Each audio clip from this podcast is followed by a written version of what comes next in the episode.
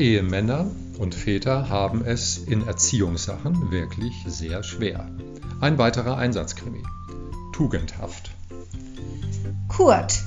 Der, nachdem er, weil er Disziplinlosigkeit und Heimlichkeit verabscheute, seine Kinder zu sich zitiert hatte, von denen sich eines an einem Nutella-Glas vergriffen haben musste, ihnen und ihrer Mutter ebenfalls einen grimmigen Vortrag darüber hielt, dass man im Leben nur etwas werden könne, wenn man sich im Griff habe und Versuchungen widerstehen könne, Tugenden, die ja heute nicht mehr zählten, schlich anschließend, weil es ihn erschöpfte und entmutigte, miterleben zu müssen, wie seine Kinder und auch seine Frau zunehmend moralisch, körperlich und geistig verwahrlosten, in seine Werkstatt und nahm die zuverlässige, lebensgroße und gefühlsechte Elisa aus dem Spind, um sich von ihr trösten zu lassen.